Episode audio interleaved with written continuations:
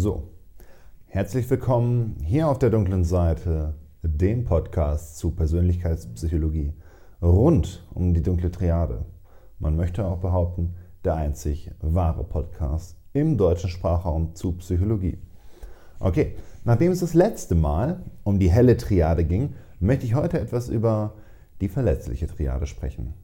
Ähm, 2010, 11 ähm, hat das Team um Miller ähm, die dunkle Triade, also forschen auch dazu, ähm, etwas genauer angeschaut und gesagt, ja, okay, es ist ja interessant, dass jetzt gerade die beiden pathologischen Komponenten, sprich Narzissmus und Psychopathie, ähm, eine verletzliche Komponente mitbringen, die auch soweit bekannt sind. Ich verweise hier auch nochmal auf die Folge von Narzissmus von mir, ähm, wo eben die, ja, die Facetten davon aufgespalten, aufgezählt und erklärt werden. Verletzlicher Narzissmus ist hiermit gemeint. Und bei Psychopathie ist es so, die Autoren sprechen von äh, Psychopathie Faktor 2 und Borderline. Jetzt muss ich kurz nochmal zurückgreifen. Grob, Psychopathie Faktor 1 und 2 waren so äh, vorläufige Faktoren, mit denen Vorläuf, also Provisorien leben immer lange. Vor allem hier in Österreich, aber ich glaube, das gilt überall. Ähm, diese Faktoren äh, sind dadurch gekennzeichnet, dass sie wie ähm, alle ähm, der, der, alle dunklen Eigenschaften ähm, eine sehr hohe Unverträglichkeit und eine geringere ähm, Gewissenhaftigkeit ja, dadurch gekennzeichnet sind. Es ist allerdings so, dass eben die, der Psychopathiefaktor 1 vor allem diese boshafte Komponente hat, während der Psychopathiefaktor 2 diese verletzliche Komponente mitbringt. Und ähm, ja, Borderline vor allem ja auch, äh, also neben der Verletzlichkeit durch ähm, Impulsivität und ja, emotionale Instabilität gekennzeichnet ist, hat man gesagt, schauen wir uns diese Eigenschaften doch mal ähm, gemeinsam an und schauen, ob es so etwas wie eine verletzliche Triade innerhalb der dunklen Triade gibt.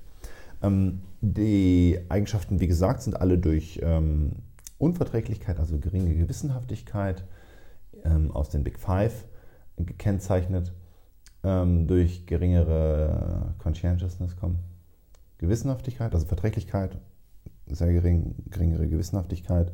Und der Unterschied eben bei also vulnerablem Narzissmus und bei Borderline, aber nicht bei Psychopathie Faktor 1, ähm, hingegen aber wieder bei 2, ist äh, Verletzlichkeit. Also vor allem ähm, vulnerabler Narzissmus und Borderline, ähm, die hängen auch mit, dem, mit der Facette Verletzlichkeit von ähm, Vorunverträglichkeit stärker zusammen.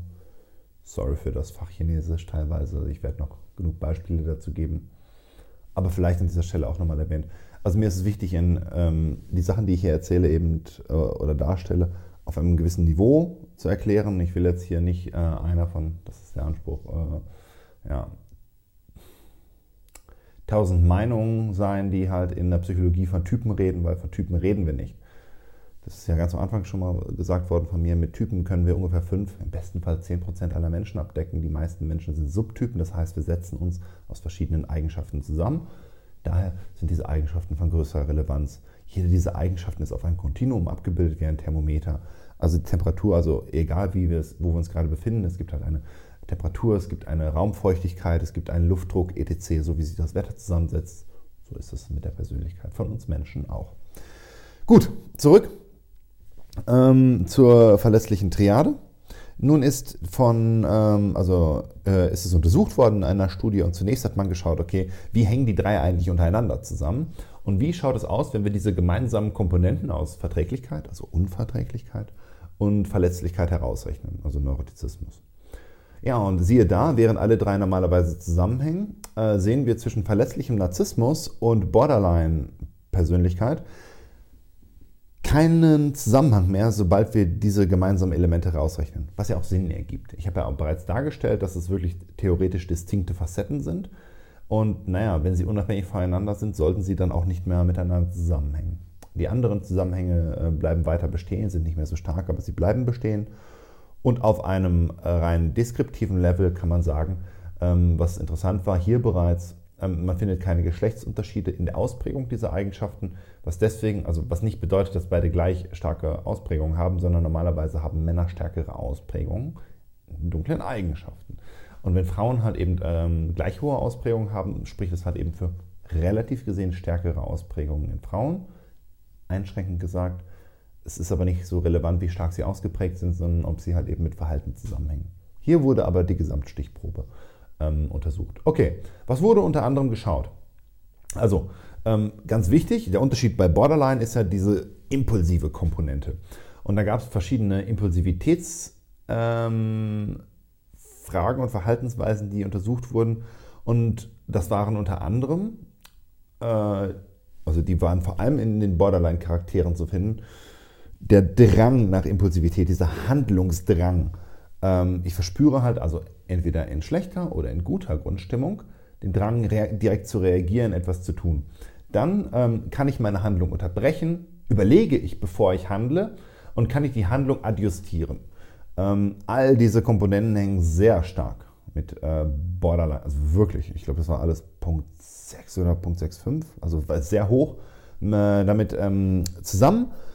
Äh, auch mit Psychopathie Faktor 2, äh, Neurotiz, äh, vulnerabler Narzissmus nicht so stark, also nicht alle, aber dann doch, ich glaube drei von denen. Und äh, genau, dann gab es noch ähm, die Komponente um, also mit welchen Sachen in der Umwelt und welche, genau, und welche Erfahrungen aus der Kindheit hängen damit zusammen. Da haben wir jetzt äh, ja unsicheres Elternhaus, ähm, psychischer Missbrauch und allgemeiner Missbrauch. Ich weiß nicht, ob der genau das. Ich glaube, das war der, der, der Metafaktor, also der, der Faktor darüber. Alle dieser Komponenten hängen mit diesen drei Eigenschaften, verletzlicher Narzissmus, Psychopathie Faktor 2 und Borderline, äh, zusammen. Borderline allerdings am stärksten. Ähm, und zuletzt, was finden wir an Umweltzusammenhängen? Äh, wir haben hier wieder, also wir haben halt auch Missbrauch, wir haben sexuellen Missbrauch einmal noch separat. Ähm, Huh, äh, jetzt hängt es gerade ein bisschen. Unsicherheit, ähm, oh ja, ganz sicher noch, äh, vermeidendes und ängstliches Bindungsverhalten haben wir, haben wir auch noch dabei. Und das sind vor allem, also gerade dieses Vermeidende ist, ist der, ähm, der Borderline-Charakterzug. Ähm, das ähm, Ängstliche ist eher beim vulnerablen Narzissmus. Äh, ja, damit in Zusammenhang zu sehen. Und jetzt mal, was bedeutet das eigentlich? Also zunächst einmal, man hat drei Faktoren gefunden innerhalb der dunklen Triade, die allesamt mit Verletzlichkeit zusammenhängen. Ähm, was ja nicht dabei war, was uns auffällt, ist Machiavellismus. Machiavellismus, Machtstreben, Machterhalt. Mein Mentor pflegt das immer so zu unterscheiden. Er sagt gerne, er ist ein großer Star Wars-Fan. Äh, wir haben halt eben bei Star Wars den Imperator Palpatine, und wir haben Anakin Skywalker, also Darth Vader. Und da sieht man den Unterschied. Es wissen wir aber auch alle, niemand interessiert sich für Palpatine. Wenn, also wir haben große Sympathie und Mitgefühl für Darth Vader und, und Anakin Skywalker. Wir wissen allerdings auch, dass die, die Geschichte sehr traurig, also sehr schrecklich. Und bei, ähm, das ist genau die Komponente von Impulsivität. Wir können die sehr relevant jetzt, um das zu verstehen. Wir haben halt ähm, die Zusammenhänge mit, ähm, also gerade bei Borderline, Psychopathiefaktor 2, mit ähm, nicht nur mit Unverträglichkeit, sondern mit sehr geringer Gewissenhaftigkeit und mit einer starken, ähm, also mit starkem Neurotizismus, also emotionaler Instabilität. Das heißt, im Gegensatz zu äh, dieser emotionalen Kälte von äh, Psychopathie Faktor 1 und der Boshaftigkeit, ist das eine ähm, stärker auch nach, nach innen gerichtete Eigenschaft, die ihr Verhalten nach außen sucht. Und so kann man das relativ gut verstehen. Ich denke, dass für alle die, die jetzt nicht im klinischen Bereich, sorry, also äh, meine lieben Kollegen, die ich alle sehr schätze im klinischen therapeutischen Bereich, da kann ich nicht mitreden. Fürs Verständnis ist das sicherlich gut.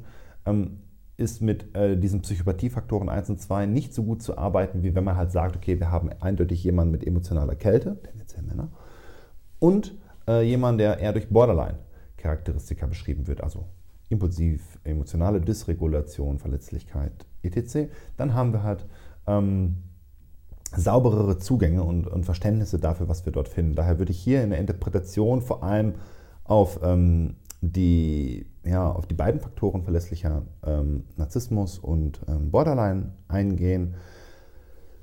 Ähm, wie man halt weiß, also wie wir jetzt auch gesehen haben, nochmal stärker für Borderline gibt es halt ähm, ja, in der Kindheit oder Jugend Zusammenhänge damit, also unsicheres Elternhaus, unsichere Umwelt, gefährliche Umwelt. Ergibt auch alles Sinn aus evolutionärer Perspektive. Hier auch noch einmal ein Verweis auf genau die Folgen. Für den Alltag ähm, sind das halt Coping-Mechanismen effektiv, so würde ich es interpretieren oder darstellen, ähm, um halt eben mit nach außen gerichteten Handlungen ähm, diese innere Unruhe, die man verspürt, zu kompensieren. Und das ist halt deswegen problematisch, weil diese Verhaltensweisen genau das verstärken. Also es ist ein, ein inadäquater, eine inadäquate Passung von der Person zur Umwelt, um mit der unsicheren Umwelt klarzukommen. Und gerade Impulsivität gibt es in vielen Kontexten, um mal etwas, also ein sehr, also mein klassisches Beispiel ist, ich erhalte oft dann nochmal abends Anfrage, irgendwas zu arbeiten und äh, irgendwas zu tun. Und dann macht man das und dann schickt man es ab. Und naja, wie vorhin schon äh, dargestellt, diese Komponenten von Impulsivität, das doch nochmal zu checken und kurz innezuhalten, ist eine Sache, die man lernen muss. Also all diese Dinge, die man sich, bei sich vielleicht beobachten kann oder äh, im Freundes- oder Bekanntenkreis, ähm, da kann man darauf hinweisen oder da kann man ja dran arbeiten, um halt da etwas ja geplanter vorzugehen.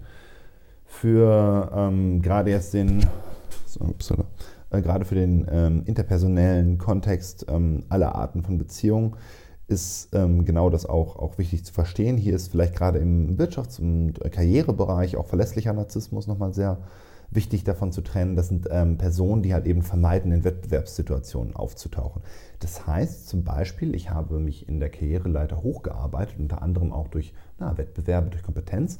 Und ab einem gewissen Grad, wo ja, mir der Narzissmus zu Kopf steigt, verweise auf genau die Folge wieder, ähm, übernimmt, äh, nimmt der rivalisierende Narzissmus überhand und dadurch verlieren die positiven äh, Komponenten an Wert und ich vermeide eher ähm, die Abwertung meines Selbstwerts ähm, und dadurch, also der, der, dadurch werde ich eher verletzlich, anstatt halt eben, dass es noch positive Effekte hat. Es äh, gibt eine interessante Studie da auch, ähm, ja, also es hat einen großen Impact auch auf große Firmen, wenn äh, CEOs eben sehr narzisstisch werden, genau aus diesem Hintergrund. Also gut, Genau, das ist mit dem Narzissmus und äh, die Borderline-Charakteristika ist, ist, vor allem bei Frauen ein sehr starkes Element. Wie gesagt, Männer sind da eher kaltherzig. Und dieser Coping-Mechanismus ist halt sehr ungünstig, wenn er früh anschlägt. Wir haben halt eine, damit auch eine Komponente von Hypersexualität, die oft bei Frauen zu beobachten ist. Man kann das auch später nochmal entwickeln, also selbst wenn die Kindheit einigermaßen sicher ist, wenn man später versucht hat, eben die Umwelt so zu handhaben. Es gibt viele Indikatoren dazu. Ähm, die haben wiederum dann ungefähr um 10 Jahre verzögerte negative Effekte. 10, 15 Jahre danach sehen wir halt deutliche, äh, vielleicht auch weniger, ähm, äh, Effekte in der, ja, in der Persönlichkeit, aber auch in, in der emotionalen Gesundheit von Frauen, ähm, die genau das so ausleben. Das scheint evolutionäre Gründe zu haben.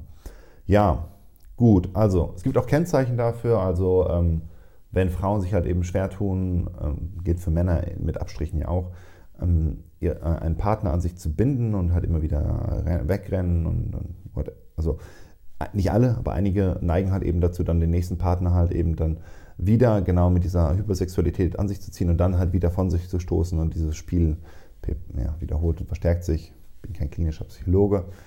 Ähm, so die grobe Einordnung dazu. Okay, wie immer ähm, an dieser Stelle nicht vergessen, das sind Alltagseigenschaften, also Verhandlungen, äh, nicht Verhandlungen, Verzeihung, Handlungstendenzen, was also bedeutet, dass nicht jeder hier krankhaft ist, der diese Eigenschaften hat, zeigt, sondern dass wir diese Eigenschaften im Alltag haben in unterschiedlicher Ausprägung, dass wir also allesamt damit noch ja, ähm, umgehen können. Es ist einfach nur manchmal sicherlich ganz gut, darum etwas genauer ja, Bescheid zu wissen um damit umgehen zu können, was halt, äh, ja, gilt in Partnerschaften, aber halt eben auch in jedem anderen sozialen Kontext. Okay, ich glaube, das war's. Wie immer, äh, ich glaube, den Teaser habe ich diesmal vergessen. Das ist das, was ich äh, als, ähm, ja, ich persönlich als Wissenschaftler äh, aus dem, dem Kontext der Literatur entnehme. Ich sage das ja als Privatperson, nicht als Angestellter irgendeiner Universität oder äh, einer Firma. Und ja, Würde mich freuen, wenn wir uns nächste Woche wieder sehen oder hören, hier auf der dunklen Seite, dem einzig wahren Podcast zu Psychologie rund um Persönlichkeit und die dunkle Triade im deutschen Sprachraum. Straight aus äh, Österreich. Und bis dahin alles Gute, macht's gut. Ciao.